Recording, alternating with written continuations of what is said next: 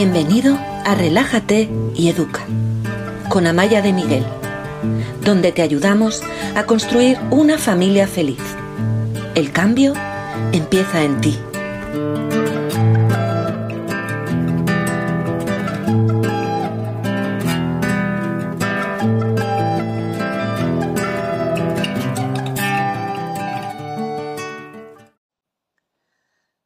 Hola, ¿qué tal estás? Hoy es primer martes de mes, parece mentira que ya estamos en noviembre y como todos los primeros martes de mes estamos aquí en Relájate y Educa para responder en directo todas las preguntas que tengáis sobre educación, crianza, vida en familia.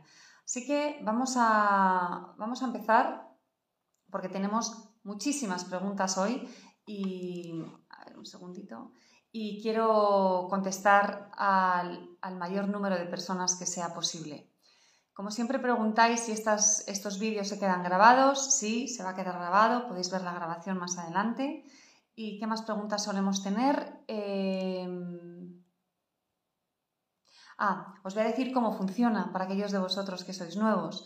Em, hola Iniche, aquí tengo una persona cercana. ¿Qué tal estás? Eh, habéis hecho muchas preguntas y las preguntas que tienen más me gusta mm, son las preguntas que voy a contestar primero. Si después tengo tiempo, respondo algunas preguntas que estéis haciendo en los comentarios, si puedo, y las preguntas que habéis hecho con antelación. Y yo creo que, vamos a empezar em, para ir cuanto antes a la tarea. Teníamos por aquí, hay un, hay un comentario en concreto que no tiene tantísimos me gusta, pero que a mí me ha parecido un comentario... A mí me ha parecido importante. Y es que alguien nos dice que su hija miente, su hija de 5 años, y que se inventa aventuras o situaciones o vidas o fantasías que en realidad no le han ocurrido. Y cuando sus padres, alguien nos dice, hoy estoy por primera vez en tus martes, bienvenida. Cuando sus padres o algún adulto le dicen, eso no es posible, eso no ha sido así, te lo estás inventando, la niña se enfada, patalea. Yo os voy a decir algo que probablemente no es lo que esta madre quiere oír, porque yo creo que lo que tú quieres oír es qué puedo hacer para que mi hija deje de mentir. Pero aquí hay que tener un poco de precaución. ¿Qué es la mentira? Inventarme una fantasía ¿Es una mentira? Pensar que estoy viviendo algo que en realidad no estoy viviendo y verbalizarlo, ¿es una mentira? En el mundo infantil el pensamiento mágico es lo que domina, es lo que impera. Eh, para un niño a veces el límite entre que el coche sea un objeto metálico o que el coche sea un ser casi real, esa línea, ese límite está muy desdibujado y muchas veces el coche metálico es un objeto para ellos eh, o, un ser, es casi un ser con el que se pueden relacionar. Entonces yo pensaría, mi hija es una mentirosa o mi hija tiene una gran imaginación y con cinco años voy a honrar esa imaginación y esa fase en la que está. Yo creo que, que es importante aceptar que los niños están en fases del desarrollo que no son las nuestras y que tal vez que un niño se invente una fantasía no sea una mentira, sino que la línea que divide el mundo de lo real, de lo, de lo tangible, de lo más objetivo y el mundo fantasioso, esa línea no está muy bien dibujada. En cualquier caso, en experiencia todo es percepción, la realidad objetiva no existe. Entonces, eh, también pensar que las cosas ocurren de una manera, pero no, este no es el tema, este no es el tema. Entonces, ¿yo qué haría con una niña de 5 años que se inventa situaciones que en realidad no ha vivido? Escucharla. Eso es todo lo que haría. No creo que una niña de 5 años que se inventa situaciones esté haciendo nada raro. Em, voy a pasar a la siguiente pregunta. Una pareja que se está separando y la niña de tres años dijo, pidió el maquillaje a la madre y la madre le dijo que no y la niña le respondió, si no me compras el maquillaje me voy con mi padre, porque él sí que me lo compra. Y, Y la madre además dice que seguro que su padre sí se lo comprará. No pasa nada si el padre toma decisiones diferentes a las tuyas. No pasa nada si los niños en familias separadas tienen dos modelos, porque normalmente saben adaptarse a ambos modelos. No sé cómo serán vuestros hijos, pero los míos se comportan de una manera cuando están conmigo, de otra manera en el colegio, de otra manera cuando están solo con sus amigos, de otra manera cuando están con los abuelos, de otra manera cuando se reúne una familia grande o de otra manera cuando están con adultos a los que no conocen mucho, pero sus padres les han invitado y tienen que estar ahí aguantando que los adultos les hagan preguntas y tienen que responder como si fueran niños buenos. ¿Qué quiero decir con esto? Quiero decir que los niños se adaptan, se adaptan a las situaciones. Y en los casos de familias separadas va a haber muchas veces, no siempre, pero muchas veces hay un modelo y unas decisiones en una casa y otro modelo y otras decisiones en otra casa. Y esto no tiene por qué ser perjudicial si ambos adultos están presentes, si ambos, si ambos adultos cuidan, si ambos adultos em, tienen criterio, aunque sean criterios diferentes. Esto no tiene por qué ser malo para los niños, porque se van a adaptar a ambas cosas. Cuando esta niña dice, si no me compras el maquillaje, me voy con mi padre, está utilizando un recurso que probablemente todos hemos usado alguna vez en la vida, que es el chantaje emocional. Estoy muy enfadada, no me das algo que quiero, voy a hacerte chantaje emocional, con algo que sé que te va a doler mucho, que es quiero más a papá que a ti, prefiero estar con él. ¿Qué hacemos en esos casos? Traducir lo que la niña está diciendo. La niña lo que dice es, estoy muy enfadada porque no me compras el maquillaje. ¿Y el adulto qué tiene que hacer? Aceptar el enfado del niño. Ya lo sé, entiendo que estés enfadada porque querías el maquillaje. Ya está, no hay por qué hacer más, pero hay que hacer este ejercicio de traducción. ¿Por qué es tan importante el ejercicio de traducción? Cuando los niños tienen emociones fuertes, cuando les decimos que no, como en este caso, cuando están frustrados por algo, cuando esperaban algo que no se cumple, cuando tienen emociones fuertes, usan palabras fuertes, usan herramientas fuertes. El chantaje emocional es una herramienta fuerte. Eso no significa que la niña se vaya a ir con su padre. Eso significa que cuando la niña esté con el padre le pedirá el maquillaje y el padre se lo comprará. Y que cuando la niña esté con la madre y la madre le diga que no algo, la niña se enfadará y lo expresará de la manera en la que cree que va a hacer más daño, que es lo que hacemos todos hasta que decidimos no hacer daño, hasta que aprendemos a comunicarnos de otra manera. Entonces, tranquilidad. Vamos a bajar el volumen de este comentario de esta niña. Enfados grandes, herramientas grandes, ataques. El adulto qué tiene que hacer? Seguir siendo adulto y no tener miedo. No vas a perder el amor de tu hija por separarte, ni vas a perder el amor de tu hija por tomar decisiones distintas a las del padre. Mi recomendación, no caigas en ese chantaje emocional, porque eso va a pervertir muchísimo vuestra relación. Acepta que la niña cuando esté contigo va a estar frustrada porque le vas a decir que no a algunas cosas, pero va a ganar otras muchas cosas importantes para su vida y a ti te va a seguir queriendo porque eres su madre y te quiere. Así que calma, sin personalizar, ella solo está intentando que tú le compres ese maquillaje no está intentando irse a vivir con el padre, que además no lo podría decidir porque solo tiene tres añitos. Eh, alguien nos pregunta que una, una profe de, de infantil en Relájate y Educa quiero que sepáis que tenemos muchísimos alumnos que son profes, que son maestros, psicólogos, pedagogos, psicopedagogos y nos encanta, nos encanta teneros. Hay muchísimos maestros en concreto. Nos dice esta madre que tiene una niña de dos años y medio, de dos años y medio que es muy miedosa, es insegura, se asusta al ver a otros niños y le cuesta mucho empezar a jugar con ellos. Aquí hay una buena noticia. Le cuesta mucho empezar con ellos, pero entiendo que a veces sí que consigue jugar con ellos. Y la madre tiene terror a escolarizarla. Yo trabajaría sobre todo eso, el terror a escolarizarla. No podemos proyectar nuestros miedos en nuestros hijos, porque cuando proyectamos nuestros miedos, nuestros hijos lo perciben, se los agarran y se los colocan dentro. Es como una profecía que se hace realidad.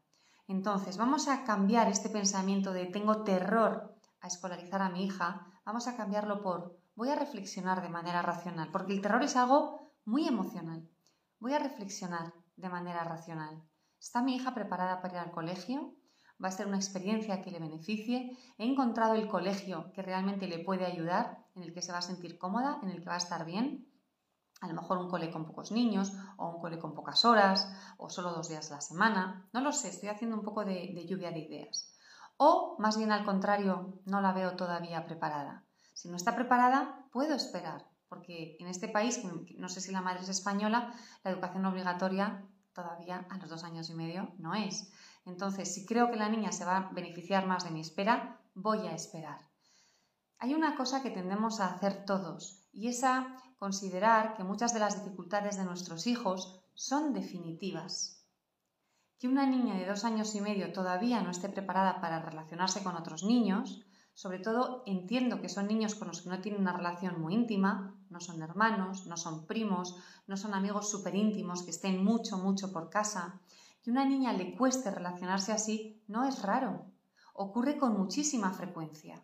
Somos nosotros o la sociedad quien ha creado entornos que fuerzan a los niños a tener esta socialización desde edades muy tempranas. ¿Por qué? Porque nosotros no les podemos cuidar, no es por otra razón. Si nosotros les pudiéramos cuidar, probablemente les escolarizaríamos en general más tarde a todos.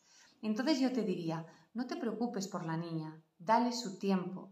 Si puedes, aunque aquí nos dice que no, pero os lo digo a todos, si puedes inventarte otras oportunidades para que empiece a a tener algún niño cerca, adelante, inténtalo. Hay bibliotecas que organizan actividades lúdicas para niños los fines de semana, a lo mejor en el parque que esta niña no quiere, pero tal, vez alguna vez puede haber un juego paralelo. Mm, dales tiempo, no hay ninguna prisa. Tiene dos años y medio, está sin hacerse. Calma. Y si necesitas escolarizarla de manera racional, busca un centro que se adecue a las necesidades de tu hija. Y si no lo necesitas, Calma, déjale que madure un poco y trabaja tu terror. Porque si tú hablas de terror, aunque lo has entrecomillado, hay un pensamiento que se identifica con ese terror. Y eso no te va a ayudar, porque el miedo es paralizante. Y aquí lo que queremos es utilizar la inteligencia. La inteligencia intuitiva, qué es lo que estás intuyendo sobre tu hija, y después la inteligencia racional. Y a partir de ahí podrás sacar una conclusión.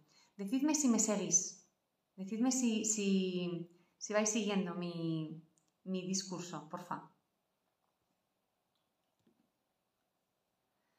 Em, fijaos que tengo aquí una, un comentario que me, ha dejado un poco tocadilla por una tontería. ¿eh? Ahora os lo, voy a, os lo voy a leer. Tiene que ver con sexualidad. Nos cuenta una madre que tres niños de cinco años se metieron en el baño del, colegio y jugaron. Uno le chupó el pene al otro y el otro le puso la lengua en el ano a otro. El tercero, el tercero solo miraba. Y la madre nos dice, decimos, digo a mi hijo que no haga esto porque son prácticas de adultos. Eh, mirad, los niños exploran, la sexualidad se explora, se tocan, a sí mismos, se tocan a veces unos a otros, se enseñan los genitales y normalmente si todos participan en el juego, si todos están a gusto en ese momento, todo está bien, no hay ningún problema. Eh, el problema es cuando hay una imposición, cuando un niño le obliga a otro a hacer algo que el otro no quiere hacer. Esto ya no es un juego, esto ya es un abuso de poder. A mí me ha sorprendido el tipo de juego. Me ha sorprendido que se estuvieran chupando. Porque eso, más que exploración, me suena pornografía. Y desgraciadamente muchos, muchos niños ven pornografía. Entonces, aquí es, un poco un... Yo no soy sexóloga, estaría bien que esto se lo preguntáramos a una sexóloga o a un sexólogo, porque la cosa manual es muy habitual, pero con la boca es la primera vez que a mí me cuentan que el juego inocente haya sido con la boca. la sexualidad de los niños no es como la de los adultos. Cuando los niños se tocan, se acarician, tienen curiosidad, no tiene que ver con nuestra sexualidad. Es una mm, curiosidad, es una cosa exploratoria, mm, no suele implicar nada raro. Pero tal vez podría ser interesante hablar con las otras familias para que se cuestionen si alguno de estos niños está viendo cosas que no debería estar viendo. Em,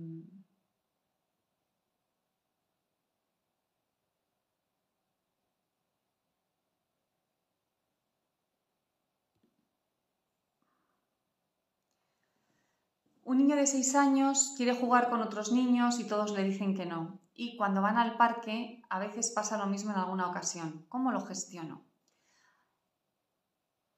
Yo en estos casos siempre lo que he hecho, lo he hecho con mis hijos y se lo digo a muchos de mis alumnos, es hablarlo con los profesores.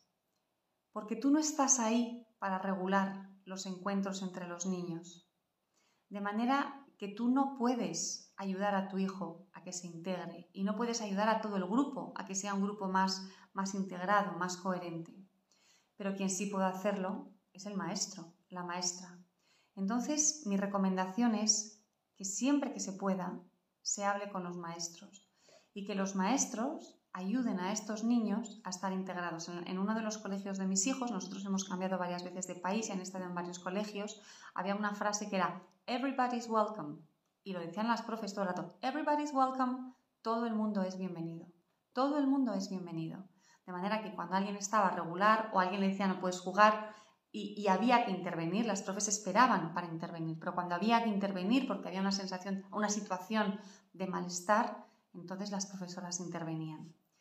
Yo también he tenido la suerte de contar con la ayuda de la maestra de uno de mis hijos cuando tenía tres añitos, tres años, iba a decir tres y medio, ¿no? No es verdad, tres años, no, cuatro, cuatro, porque era su segundo año en esa escuela. Tenía cuatro años y no tenía amigos, había llegado sin saber el idioma, era el más pequeño de la clase, los demás eran un año mayor, entonces le cambiamos la clase de al lado al siguiente, al siguiente curso, no conocía a nadie y la profesora hizo completamente de Celestina. Es decir, hizo todo lo que pudo para que mi hijo encontrara niños con los que jugar. Ella se inventaba juegos, algunos físicos, y, le implicaba, mm, hizo todo lo que pudo para que este niño estuviera dentro del grupo y lo consiguió. Yo sé que no todos los maestros lo pueden hacer, os lo digo a los maestros que estáis aquí, yo sé que no siempre podéis, tenéis grupos grandes o tenéis que ocuparos de muchas cosas y no es posible, pero siempre que podáis yo os voy a pedir que ayudéis a que estos niños que se sienten solitos no lo estén porque aparte de, la dificultad emocional que esto supone, hay una consecuencia muy grande, y es que luego no quieren ir al colegio. Y, esta desmotivación para ir al colegio en estas edades tan tempranas sabemos que puede prolongarse a lo largo del tiempo. las experiencias de mis primeros años fueron muy negativas y entonces ya detesto el cole y después puede venir el abandono escolar. Me estoy poniendo en una situación muy tremenda, pero lo que sí sabemos es que si los primeros años son complicados, hay más posibilidades de abandono escolar. Y que si el niño se siente bien, a gusto, cómodo en el colegio, la implicación con el centro o con los estudios o con lo que eso implica, con, con una estructura escolar, es positiva.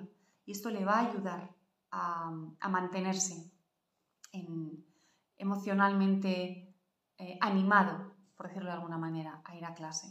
Entonces, a los profes que estáis por aquí, yo os pido que si podéis, ayudéis a estos niños que están en soledad dentro de las clases. Em, es muy difícil que un niño al que le dicen que no sepa gestionar cómo hacerlo de otra manera. Pero eh, os, voy a, os voy a decir que la mejor manera que nosotros tenemos en Relájate y Educa para para enseñarles habilidades sociales, porque a lo mejor le falta alguna habilidad social, es con muñecos. La jirafa y el oso. Y la jirafa y el oso tienen un encuentro. A ver cómo es este encuentro, a ver cómo son los encuentros habituales de tu hijo con otros niños y de qué manera puedes enseñarle a tener buenos encuentros con los otros niños. Entonces, la jirafa y el oso reproducen una situación que ha ocurrido en el parque o en el colegio y la reproducen varias veces, con distintas soluciones, con distintas actitudes. Esto funciona muchísimo mejor si tu hijo actúa. Si tu hijo pone, da palabras a la jirafa o, da palabras al oso. Eh, os quiero decir, voy a hacer un paréntesis, para los, sobre todo para los nuevos, que hoy las preguntas que me habéis hecho son de niños chiquitines. Pero quiero que sepáis, y por eso vamos a hablar de niños chiquitines, porque yo aquí respondo a las preguntas que hacéis. Pero quiero que sepáis que en Relájate y Educa trabajamos con niños de todas las edades. Trabajamos con mujeres embarazadas que todavía no han tenido a su primer hijo. Trabajamos con muchas familias de adolescentes y también incluso trabajamos con familias con niños adultos o con hijos adultos, que ya no van a ser niños, jóvenes, jovencitos. Porque lo que yo os propongo es una transformación interna, un trabajo de crecimiento personal. A lo mejor no en los martes con Amaya donde respondemos preguntas concretas, pero os digo esto para que sepáis que podéis preguntar cualquier cosa relacionada con la familia, con la crianza, con vuestros hijos. Y si os está gustando este vídeo, os voy a pedir que por favor lo compartáis porque además de ayudarme a mí, a lo mejor ayudáis a otras familias que, lo pueden necesitar. Em, Mirad, aquí, hablando de lo que acabo de, mm, al vuelo de lo que acabo de decir, Blanca nos habla de un chaval de 15 años y me dice, me está retando y me gana. Todo lo que le digo es no y todo lo que le mando es lo contrario. Mirad, los adolescentes tienen por naturaleza que oponerse a nosotros. Y la razón es muy sencilla. El, cordón umbilical todavía no lo han cortado del todo y lo tienen que cortar. ¿Cómo se puede uno separar de las personas más, que han influido más en su vida, a las que ha idealizado, a las que más quiere, probablemente todavía, a las que lo han sido todo para él? Solo hay una manera, que es desvalorizar. Todo el valor que tú tenías antes, ahora no lo tienes. Si antes eras inteligente, ahora eres tonta. Si antes eras divertida, ahora me da vergüenza lo que dices. Si antes eras guapa, ahora, ahora eres fea. Si antes mm, te seguía, ahora lo que quiero es no seguirte. Porque ¿qué ocurre? Ocurre que el niño tiene que independizarse, tiene que convertirse en una persona distinta a ti. Y si te da la razón, si te sigue, vuelve a estar en ese nido contigo, en ese vínculo. Y su cerebro no le deja, no puede estar en este vínculo, no puede estar aquí dentro. Tiene que irse. Y para irse no puede resultar atractivo, ni razonable, ni aceptable nada de lo que nosotros digamos. Entonces, ¿qué hacemos en esta situación? Lo que hacemos es tener normas pocas, solo para las cosas importantes, pero que sean muy claras. Que sean no, no normas, sino una muralla que no se pueda, que no se pueda atravesar. Y en lo demás, hay que ser muy flexible. Y yo sé que en muchas familias con adolescentes hay problemas con el orden, por ejemplo. Es que tiene la habitación fatal, es un desastre. Bueno, no se hace la cama, deja la ropa por ahí. Bueno, pues a lo mejor tienes que negociar un día a la semana la habitación ordenada, los domingos antes de las 2 de la tarde. Pero lunes, martes, miércoles, jueves, viernes y sábado, la habitación es tan horrible que es mejor que no entres. Nos dice Maribel al vuelo de esto que su hijo de 13 años está muy agresivo y no le respeta. Cuando hablamos de agresividad hay que tener cuidado, porque una cosa es decir, mamá, déjame en paz, y otra cosa es, te pego, o te insulto, o te escupo. Entonces, mamá, déjame en paz, y me voy a mi cuarto y a lo mejor doy un portazo, eso más o menos lo podemos tolerar en la adolescencia. Mamá, te escupo, te insulto con mucha virulencia, intento agredirte o, me tengo que contener para no agredirte, ahí necesitamos ayuda. Ahí tenéis que ir a un terapeuta. En España la edad de responsabilidad legal son los 14 años. Entonces un niño de 13 está ahí en las puertas. ¿Por qué os digo esto? Porque si un niño de 14, que en España tiene responsabilidad legal, agrede físicamente a alguien, a un adulto, y viene la policía, a este niño se lo pueden llevar a un centro. Y no queremos que ocurra eso. Eso es devastador para el niño y para la familia. Así que en estos casos yo os animo a que pidáis ayuda cuanto antes. Entonces tenéis que saber, ¿estamos en una situación de riesgo para el chaval y para la familia? ¿O está con una conducta que es habitual en un niño de 13 años, de 15 años? Una conducta desafiante, una conducta de rechazo a los padres, pero la vida, su vida, sigue siendo una vida más o menos ordenada, eh, más o menos estructurada, más o menos llevadera. Estudia o trabaja, bueno, ninguno de los dos, ni de 13 ni de 15 pueden trabajar. Estudia, es responsable, tiene amigos, mm, sabe relacionarse con otras personas. Y con los adolescentes os voy a decir otra cosa. Cuando un adolescente está bien fuera de casa, y cuando digo bien no digo que se esté divirtiendo y emborrachándose, sino que está bien, que se sabe relacionar, que es un tío o una tía leal, que tiene amigos, em, que sabe hablar con los adultos, que se sabe manejar, y en casa las cosas son difíciles, lo normal es que no nos tengamos que preocupar. Porque lo que ocurre en casa es por este proceso de separación tan fuerte y, porque toda la dificultad que tienen, que es mucha, aparece en casa, pero lo normal es cuando se haya desaparecido, cuando se haya terminado este proceso tan turbulento, lo que quede es la persona que está fuera. Porque fuera no es hijo. Y dentro tiene que dejar de ser hijo. Entonces, cuando deje de ser tan hijo tuyo, y seas, será lo de fuera. Así que cuando los niños están bien fuera de casa, normalmente las cosas van a ir bien aunque la convivencia sea muy complicada, que sé que, puede ser muy complicada. Yo, para los que no me conocéis bien, os diré que ahora tengo un hijo de 15, una niña de 13 y una niña de 11. Eh, voy a pasar a, otra pregunta. Mm.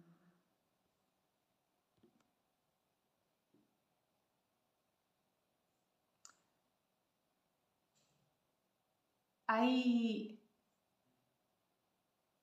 hay alguien que nos pregunta por los celos y es una pregunta, es, un, es, algo que en todos los directos que hago, en todos, alguien, varias personas sacan a colación el tema de los celos. Los celos son uno de los conflictos más duros en las familias. Son duros para los padres, es muy difícil de gestionar y de ver. Y son muy duros para los niños son duros para el niño que recibe la agresión del hermano celoso. A veces es recíproco, ¿no? A veces yo soy el celoso y te agredo y a veces el otro es el celoso y agrede al anterior. Y es duro también para el que siente esos celos, porque los celos son un sentimiento muy, muy poderoso que hace mucho daño. ¿Qué hacemos en Relájate y Educa con las familias donde hay situaciones de celos? Pues el primer curso que yo hice se llama No más peleas entre hermanos, compañeros, no enemigos. Es un curso que hice porque entre mis hijos había unas situaciones de celos, de rivalidad, durísimas y de maltrato. Y era tan duro y éramos tan incapaces de manejarlo que yo empecé a inventarme maneras para que esa relación fuera una relación por lo menos cívica, ¿no? que no corriera la sangre, que no hubiera tanto dolor. Y hay que trabajar los celos desde varios ángulos. Lo primero, hay que ser capaz de nombrarle al niño lo que le ocurre. Eh, que es decirle, tienes celos, pero tienes celos no como un reproche, no para que se sienta culpable, no para que deje de tenerlo solo porque yo se lo digo, no como una bola que le lanzo, no, sino para que comprenda de dónde viene este malestar. ¿Y cómo le decimos a un niño tienes celos en un lenguaje que pueda entender? Pues se le dice, es que yo creo que a ti a veces te hubiera gustado ser hijo único. Es que tengo la sensación de que a veces tu hermano te sobra, ¿verdad? es que si fueras hijo único, tendrías la habitación para ti solo, estarías todo el rato conmigo. Y yo os animo siempre a que generéis una fantasía donde ese niño o esa niña están solos, no tienen al hermano o a la hermana, y que sean ellos los que rellenen esa fantasía. Tú solo inicias la conversación y luego ellos continúan, para que lo puedan expresar también lo que les pasa. Y lo siguiente es darles una alternativa. Yo sé que cuando me ves con tu hermano pequeño, tienes muchas ganas de fastidiarle. ¿Qué podemos hacer? ¿Qué te parece si la próxima vez, en lugar de fastidiarle, me lo dices a mí? Mamá, no estoy bien, necesito estar contigo. O mamá, podemos hacer algo juntos. Y de esta manera lo que estás haciendo es un trabajo de inteligencia emocional. Nombras la dificultad con el lenguaje adecuado a su edad y le das una alternativa. En realidad hay que trabajar muchísimas otras cosas, hay que trabajar el amor incondicional, hay que fortalecer la autoestima de cada uno de ellos, hay que mirarles en función de las fortalezas, hay que asegurarse de que cada uno de ellos se sienta amado mm, de manera única sin comparaciones, sin competiciones. Por ejemplo, yo sé, os voy a poner un ejemplo que muchas veces cuando un niño nos dice, eh, ¿a quién quieres más, a mi hermano o a mí? Nosotros respondemos, a los dos. ¿Qué dibujo te gusta más, el de Pedro o el mío? Me gustan los dos. Bueno, es que yo no quiero que mi dibujo te guste tanto como el de Pedro. Pedro es mi rival. No quiero que me quieras tanto como a mi hermano. Nadie quiere que le quieran tanto como al de al lado. Yo quiero que a mí me quieras de manera única y quiero que mi dibujo sea súper especial para ti. Y si es igual que el de Pedro, ya no es súper especial. Entonces, ¿qué hacemos en estos casos? En lugar de responder a su pregunta, ¿qué dibujo me gusta más? Este, no. Mira, tu dibujo me encanta porque... y empiezas a hablar de su dibujo. Y ese afecto y esa atención que te está reclamando a través del dibujo, se la das. Sin entrar en la comparación, te centras en él. ¿A quién quieres más, a María o a mí? A ti te quiero desde que eras una lentejita y estabas en mi barriga. Y empezaste a crecer y vimos las ecografías y tenías una nariz chata. Pero el momento que recuerdo más bonito fue cuando de pronto saliste de mi barriga y te cogí en brazos. Fíjate qué pasó, que me puse a llorar de la emoción. Y la médico que me atendía me dijo, pero no llores, mujer, que la niña está bien. Y entonces lo que haces es darle el amor que necesita. Así que Cuidado con los celos, dadles a ambos amor incondicional, nada de competir, nunca jamás comparéis a dos hermanos y haced el trabajo de inteligencia emocional que os he dicho antes. De todos modos, este es un trabajo largo, largo, largo. Es goteo, goteo. Ah, y nunca, cuando intervengáis en una discusión, lo hagáis diciendo tú tienes razón y tú no tienes razón. Porque con eso lo que estamos alimentando son precisamente los celos que queremos que no existan. Em, ¿Qué hacemos con las rabietas? Hay varios que, que nos decís que vuestros hijos tienen rabietas, niños pequeños, claro.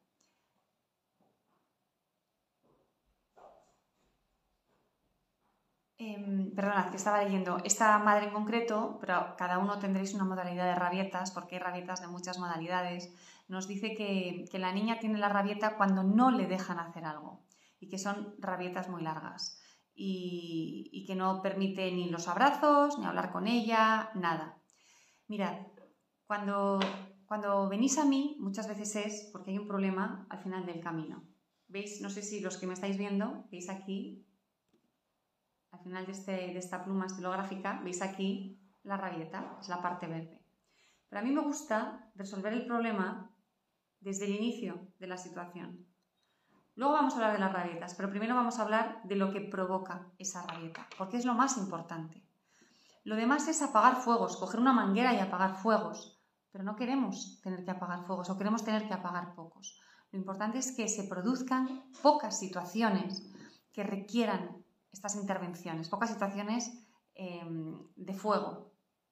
Entonces, en concreto, esta madre que nos habla de las rabietas nos dice que la niña las tiene cuando le dicen que no a algo que es inviable en ese momento. Y qué suerte tiene esta niña de que sus padres le digan que no, porque es importantísimo que los niños escuchen el no.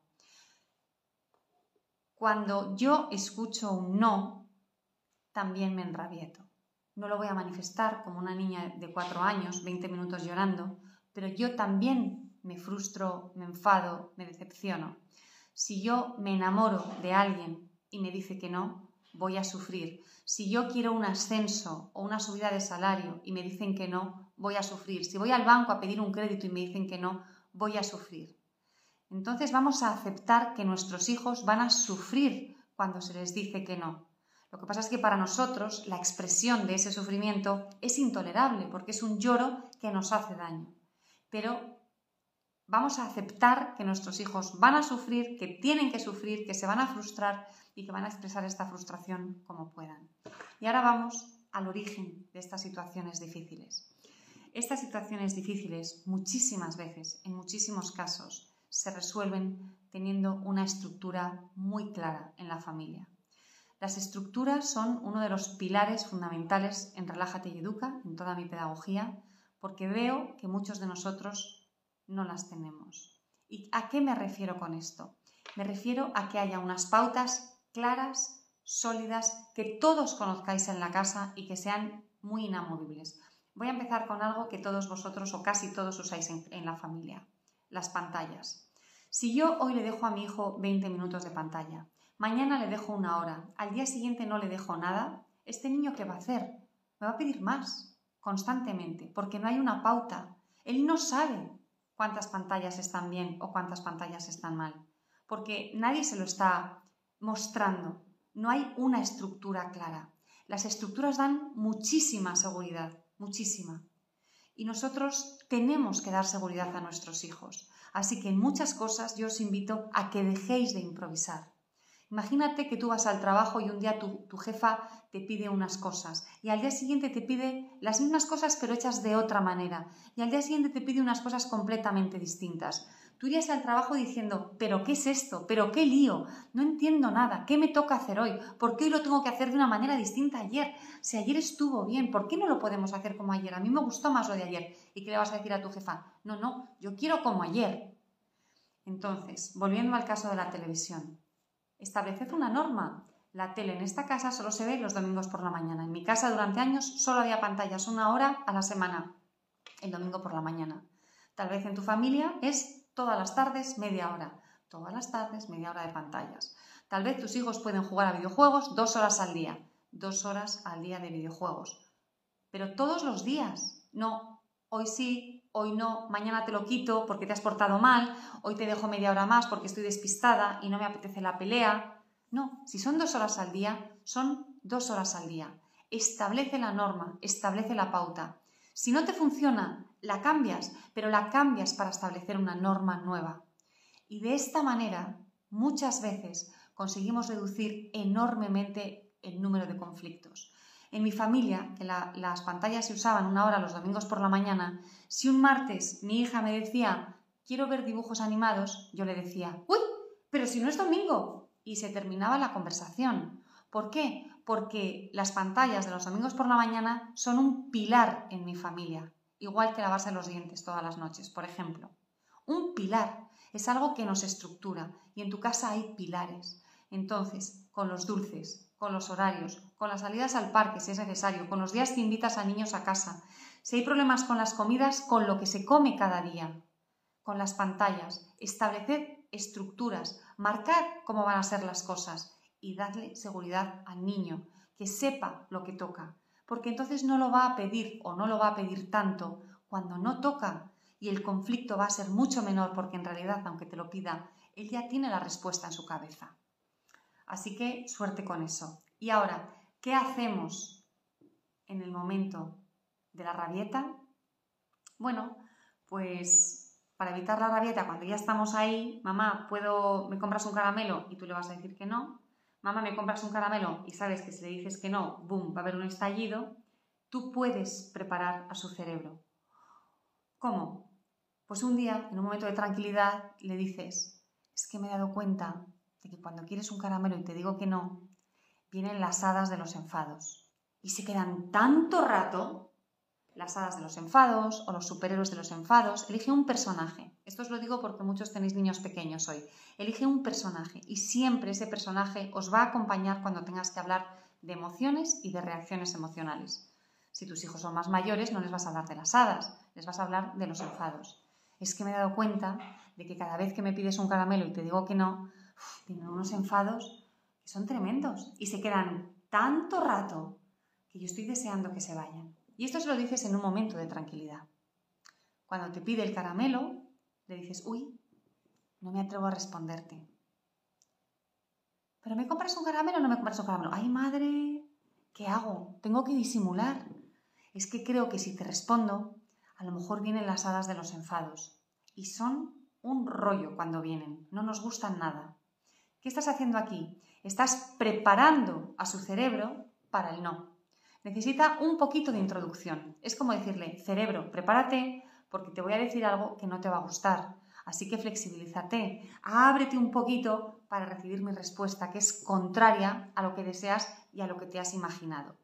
Estas rabietas tan grandes suelen ocurrir en niños poco flexibles, en cerebros poco flexibles. Calma, que son pequeños, ya se irán flexibilizando, pero en este momento son rígidos. Entonces el niño se ha imaginado comiéndose su caramelo y de pronto la nueva foto que es no tengo caramelo, uff, el cerebro no puede con ella. El cerebro quiere que las cosas sean como se ha imaginado. Si tú te anticipas y preparas ese cerebro, va a ser probablemente más fácil para el niño aceptar ese no. Si aún así hay una rabieta, hay una explosión, paciencia. Paciencia. Y en los momentos de tranquilidad le puedes decir, oye, cuando vienen las hadas de los gritos y los enfados, ¿tú cómo crees que se pueden ir antes? Yo recuerdo una situación con una de mis hijas que tendría cinco años y estaba peleándose con sus hermanos. Había una bronca. Yo llegué a la habitación, la agarré en brazos y ella dijo, ¡Me quiero duchar! ¿Por qué? Porque sabía que la ducha le tranquilizaba, le relajaba, le ayudaba a recuperar su centro. Entonces supo buscar ese camino que le iba a ayudar a reequilibrarse. Es genial cuando alguien, un niño o un adulto, sabe qué tiene que hacer para recuperar su equilibrio y es capaz de hacerlo.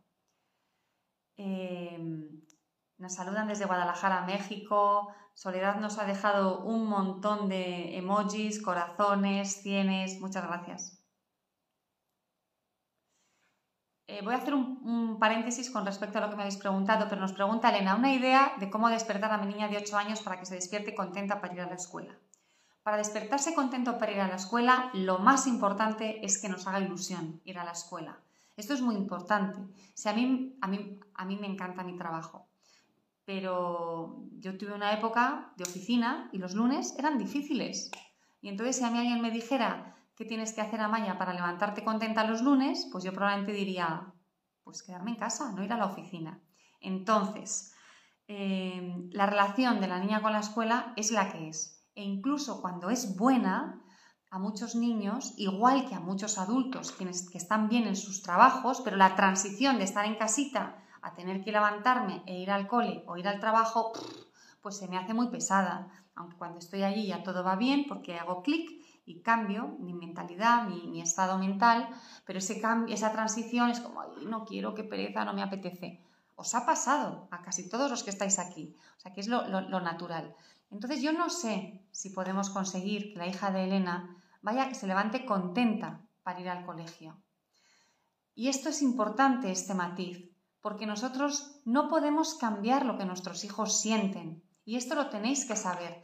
Yo quiero que mi hija está contenta, pero está triste. Yo quiero que a mi hija le guste el cole, pero no le gusta. O no le gusta tanto como a mí me gustaría. Yo quiero que a mi hija le entusiasme el estudio, pero no le entusiasma. Pues esa es la hija que tengo. Esa es la hija que tienes. Entonces, como no podemos cambiar lo que sienten, vamos a ver cómo le hacemos más fáciles las, las mañanas a esta niña. Pero siempre aceptando que no le gusta, a lo mejor, o le cuesta levantarse por las mañanas para ir al cole. Y eso es lo primero que yo le diría. Lo que yo le diría el día anterior es, ya sé que mañana te va a costar levantarte. Es que yo creo que ir al cole te cuesta mucho. Este es el primer trabajo en inteligencia emocional, nombrar la dificultad. Y ahora os quiero dar un truco de una de mis alumnas, que es un truco que he contado muchas veces porque me parece un truco genial.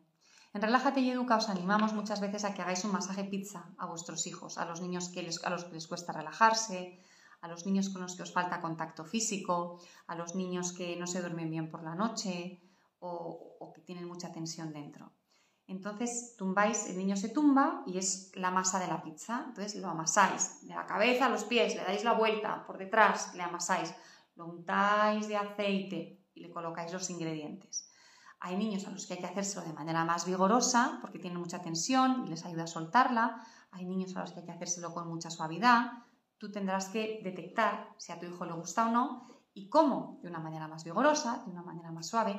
Hay niños que no toleran las caricias porque son extremadamente sensibles, entonces esos hay que hacerlos apoyando la mano, si les gusta, por supuesto. Y mi alumna, Bego, me escribe un día y me dice, Amaya, las noches, el momento de irse a la cama ha cambiado radicalmente en casa, porque empecé a hacerles el masaje pizza y les encantó. Ella tiene dos hijos. Y entonces, y el masaje pizza se lo había recomendado yo, hasta aquí, pero luego me dijo, y he empezado a preguntarles cómo quieren que les despierte al día siguiente por la mañana. y me dicen de unicornio, de nube, de lentejas. Y a mí me hace mucha gracia, porque no sé cómo se hace un masaje de unicornio, o de nube, o de lentejas. Y claro, mi alumna tampoco. Pero los niños se acostaban contentos con su masaje y se levantaban contentos, pensando, a ver cómo me despierta mi madre hoy, de lentejas o de unicornio. Entonces, Elena, eh, te permite, te animo a que pruebes esta estrategia. Y fundamental, una recomendación que es difícil, sobre todo para los que vivís en algunos países, como España, pero es que es una bendición. Acostad a vuestros hijos a la hora que sea necesaria, pronto, pronto, pronto, pronto, para que se levanten solos y así sabréis que han dormido lo que tienen que dormir. Esto tiene tantas ventajas, es más fácil el momento de la noche porque no están tan cansados. Los adultos de pronto ganamos una hora, dos horas por la noche para nosotros. Hoy he estado hablando con una, con una alumna que está haciendo la segunda parte de nuestro curso de 24 semanas, que me decía que ella normalmente acostaba a sus hijos a las 8 de la tarde. Viven en Estados Unidos. En Estados Unidos a las 8 de la tarde es una hora bastante habitual, pero que ahora ha empezado a acostarles a las 7. Están un poco pachuchos y a las 7 acuesta a los niños. Y yo pensaba, para los adultos eso es una bendición, pero para los niños también, porque van a dormir un montón y se van a levantar llenos de energía y sin sueño. Y eso es lo que queremos. Así que yo siempre os recomiendo que siempre que sea posible acostéis a los niños muy temprano para que se levanten sin despertados, sin que tú les despiertes. Esto a veces significa cenar a las 6 de la tarde o cenar a las 5 de la tarde. Hay muchísimos países donde se cena a las 5 de la tarde, pero en efecto en España es un poquito más difícil. Em, a ver, voy a otro mensaje. Mm.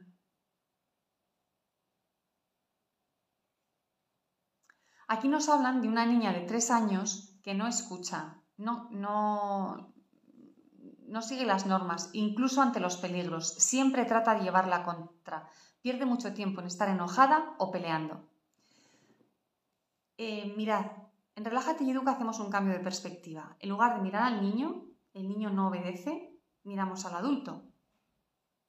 El padre, la madre no son buenos líderes. Y miramos a la familia. Hay algo que no está funcionando en este grupo. Entonces, lo primero que hacemos es trabajar al adulto. ¿Qué puedo hacer yo para que mi hija me siga? Y lo primero que hay que hacer es tener unas pautas muy claras, una buena estructura. Lo siguiente, tener un buen liderazgo, pero el liderazgo se establece con la conexión. El primer elemento para que tus hijos te sigan es que haya muchísima conexión con ellos. Una niña que hace esto es una niña que está pidiendo a gritos atención. Mírame, mírame, mírame, mírame, mírame que hago un peligro, porque si hago algo peligroso, tú vas a atenderme vas a seguirme, vas a ver lo que me ocurre y así te tengo. Entonces, ¿qué tenemos que hacer? Tenemos que darle a la niña esa atención y esa conexión que está pidiendo a gritos, pero de manera positiva. Y luego, voy a usar el ejemplo de las cosas peligrosas. Algo peligroso es, por ejemplo, que una niña se vaya corriendo por la calle en un sitio donde hay coches. En lugar de decirle, no corras, la niña va a correr por dos razones. Una, porque sabe que si corre vas a salir detrás de ella. Ya te tiene, que es lo que ella quiere, tu atención y el vínculo contigo. Y dos, súper importante, porque cuando dices no corras, el cerebro, la información que retiene es correr y la niña va a correr. Esto está requete demostrado. Y la idea es, para que lo entendáis bien, voy en una bici, estoy aprendiendo a montar en bici y hay una columna roja al borde del camino y alguien me dice, no te choques con la columna roja, mi cerebro, ¿qué va a estar? ¿Qué, cuál es la información que registra? Columna roja. Y la voy a estar mirando todo el rato, columna roja. Y es más fácil que me vaya hacia la columna roja. En cambio, si me dicen, tienes que ir de frente, siempre por el camino, mirando a lo lejos, ¿yo qué voy a hacer? Voy a ir de frente. A lo mejor ni siquiera veo la columna roja. Entonces, cuidado con el no hagas, porque el cerebro lo que va a, de lo que va a apropiarse es del verbo y el niño lo va a hacer. No corras, ah, correr. y mi cerebro hace que mis piernitas se pongan a correr. ¿Cómo se lo puedes decir? ¿Cómo le puedes dar las instrucciones? Pues mirad, yo sé que probablemente hoy haya mucha gente nueva, porque últimamente estamos teniendo a muchísima gente nueva, pero en Relájate y Educa trabajamos con algo que llamamos disciplina juguetona y es cómo conseguir resolver los conflictos a través del juego. Y una de las cosas que hacemos es dar órdenes, instrucciones también a través del juego. Si buscáis, si buscáis en YouTube disciplina juguetona o disciplina juguetona Maya de Miguel, vais a encontrar varios vídeos. Os animo a que les echéis un vistazo. Por ejemplo, una manera de que un niño no corra por la calle. Justo antes de llegar a la calle. Oye, ¿te has puesto los pies de andar despacio? Menos mal, yo también. Y cuando lleguemos al parque, nos ponemos los pies de saltar. ¿Estás lista? ¡Hala! Tenemos los pies de andar despacio, tenemos los pies de andar despacio. Y transformas todo ese camino, que antes era un, un camino peligroso, porque la niña se iba corriendo, en un juego.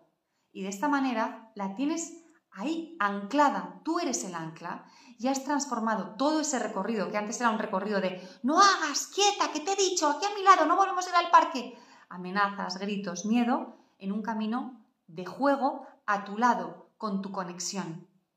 Todos vais a ganar y la niña probablemente no se va a ir corriendo. Eh, bueno, a ver. Voy a aprovechar los últimos minutos que nos quedan para, leer algunos de los comentarios que me habéis dejado en Facebook y en Instagram. Desde Buenos Aires nos dicen, tus consejos me ayudan muchísimo en esta época de crianza. Aprendemos grandes chicos, muchísimas gracias. Tenemos a gente en la Patagonia. Tengo unas ganas de visitar la Patagonia que no te imaginas.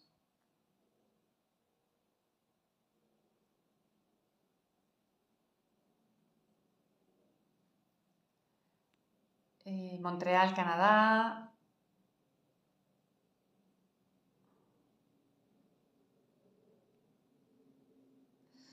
Aquí nos habla una, madre de problemas con el celular. Hay un niño que a las 7 de la tarde tiene que dejarlo, pero es una explosión de locura cada día. Mirad, mi recomendación es que utilicéis controles parentales. No sé cuál es la edad de este niño. Mm, yo creo que estamos dando los celulares demasiado pronto. En España había un artículo de periódico hace poco hablando de una madre que había reunido, se había empezado a, liar con otras familias para no entregar los celulares hasta los 16 años a sus hijos. A mí me pareció una idea brillante, creo que ya había mil familias en, su plataforma o en su sistema, no sé muy bien cómo lo hace. Eh, damos los celulares muy pronto. Entonces, cuanto más tarde, mejor, y los niños no han nacido con el derecho a tener un celular, ¿no? que parece que es un derecho. Tienen el derecho a la educación, el derecho a tener un techo, el derecho a estar sanos, alimentados y derecho a tener un celular. Bueno, pues no, no es un derecho. Es algo que les damos cuando están preparados y si vemos que las condiciones en casa son adecuadas. Si esto significa que todos los días vamos a tener un súper conflicto en casa, pues a lo mejor hay que retirar el celular. No estás preparado para tener un celular porque tenemos un gran conflicto en casa. Si aún así decidís tenerlo, dos recomendaciones. Una, firmar un contrato. Buscad en Internet contrato para el primer celular de mi hijo. Hay muchos. Elegid uno que os guste, que lo modificáis, lo que necesitéis, añadís, ponéis, quitáis y lo firmáis, el niño y vosotros. Y lo colocáis en un lugar visible de la casa, en el frigorífico, por ejemplo. Eh, y para apagar usad controles parentales. Hay aplicaciones que os van a apagar el celular a la hora que vosotros digáis. Porque si eres tú la que le dice apaga el celular, ahí vais a tener un conflicto seguro. Pero si de pronto ese celular se bloquea, es mucho más fácil. Pero si estas explosiones son tan grandes, entiendo que el niño es pequeño. Pregúntate, ¿qué necesidad tiene este niño de tener celular? Em, y a lo mejor podéis em, dejarles el vuestro. De mis tres hijos, solo el mayor, que tiene 15 años, usa celular, tiene celular, pero las otras dos niñas, que os decía antes que tienen 11 y 13, a veces utilizan el mío. Utilizan el mío para chatear, utilizan el mío una hora a la semana para jugar a videojuegos, utilizan el mío a veces para mirar los deberes cuando no tienen un ordenador a mano, mm, pero es mío y me tienen que pedir permiso cada vez que lo quieren usar. Aquí nos cuenta alguien que, que vive en Canadá y que su que se acuesta a las 7. Y aquí nos dice una madre, yo creo que esta va a ser probablemente la última, la última respuesta, ¿cómo hago para que mi hijo de dos años y medio recoja la habitación después de jugar? Bueno, tu hijo de dos años y medio es muy chiquitín. Tus pretensiones para que deje de jugar tienen que ser que aprenda que las cosas se pueden recoger. Como os decía antes, en lugar de resolver el final del camino, vamos a empezar por el inicio del camino. Un niño de dos años y medio tiene que tener muy pocas cosas. No es necesario que tenga muchos juguetes.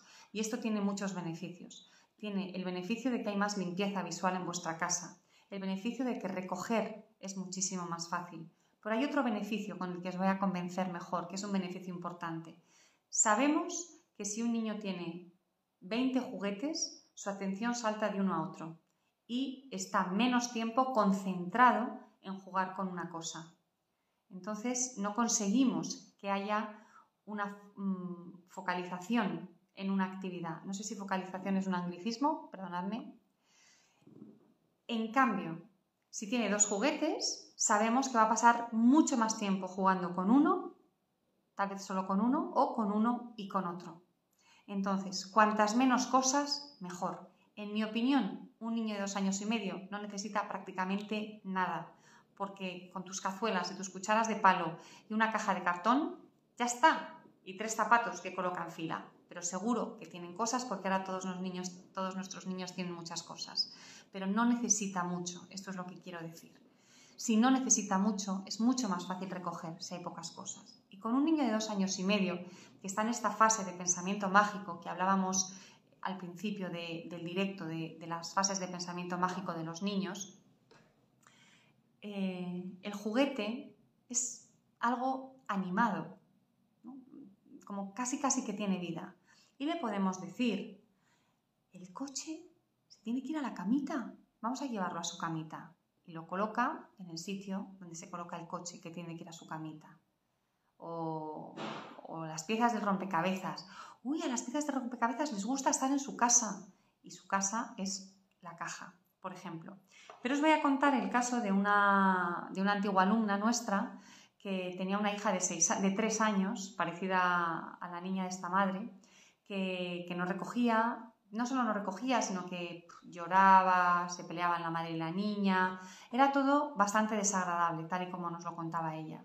Y entonces yo le dije que empezaran a recoger con música. Es algo que muchos de mis alumnos utilizan y mm, les recomendé que, mm, eh, pusieran música cuando estaban recogiendo y cuando se parara la música, el que tuviera un objeto en la mano, un juguete, para recoger, tenía que hacer algo, darle un beso al otro, saltar a la pata coja, cantar una canción, aplaudir tres veces.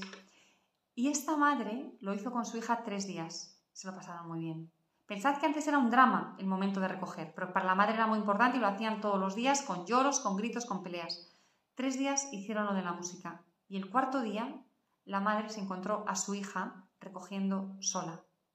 ¿Por qué? Porque la asociación emocional con respecto al hecho de recoger había cambiado completamente. Había dado un giro de 180 grados, de ser algo negativo, de separación, de distancia con respecto a mi madre, de broncas, de discusión, de enfrentamiento, había sido algo de vínculo, conexión, divertido, emociones positivas. Y entonces, recoger era guay, recoger era algo divertido. Y la niña al cuarto día se fue a recoger ella sola. Esta es la disciplina juguetona, es cambiar la percepción y cambiar nuestra postura, mi postura, mi mentalidad. ¿Cómo puedo en los momentos más difíciles del día a día mantener el vínculo y la conexión activos, que funcionen? Amor viscoso. No sé si el, domingo voy a dar una charla TEDx. No sé si conocéis las charlas TEDx, que son un formato chiquitín de 15 a 18 minutos, chiquitín de tiempo. pero son, algunas son súper potentes, yo espero que la mía también os parezca potente. Y vamos a hablar de amor viscoso, ese amor espeso del que hablamos en Relájate y Educa, que se nota y que se nota sobre todo en estos momentos de dificultad. Cuando hay una dificultad, es fundamental, ese es el momento, es la oportunidad que tenemos para utilizar el amor viscoso. Porque cuando estamos todos dándonos besitos, ahí el amor claro que está y es genial que esté. pero en los momentos de dificultad es cuando tenemos que tener la madurez de comportarnos como la persona que queremos ser. Una persona coherente con nuestros valores. Nuestro principal valor en la familia, ¿cuál es? El amor. Momentos de dificultad tienes que hacer todo lo posible para relacionarte desde el amor. Bueno, pues vamos a, despedirnos ya. Os doy las gracias por haber estado aquí. Eh, si no tengo vuestra dirección de correo electrónico, os voy a pedir que nos escribáis un mensaje privado en Facebook o en Instagram o que nos mandéis un correo electrónico a info.relajateyeduca.com si quieres que te, que te enviemos todas nuestras noticias, cuando hago directos, cuando invito a gente a mi programa, mm, los cursos que tenemos, las promociones que hacemos en Navidad. Abriremos, nuevos grupos para nuestros cursos. Entonces, si no estás en nuestra lista de correo, escríbenos. No nos escribas aquí en los comentarios, no pongas aquí en público tu correo electrónico. Escríbenos y te añadimos a nuestra lista de correo y así estarás al tanto de todo lo que hago. Em, voy, a, voy a leer los últimos mensajes. Gracias, gracias, muchas gracias. Em, bueno.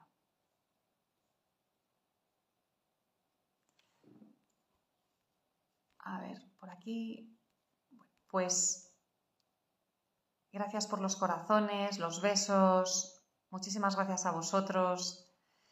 Y espero que, que nos sigamos viendo por aquí en Relájate y Educa. Bienvenidos a los nuevos y hola de nuevo a quienes estáis aquí casi todos los primeros martes de mes. Os mando un beso muy fuerte, que estéis muy bien y nos seguimos viendo aquí en Relájate y Educa. Adiós.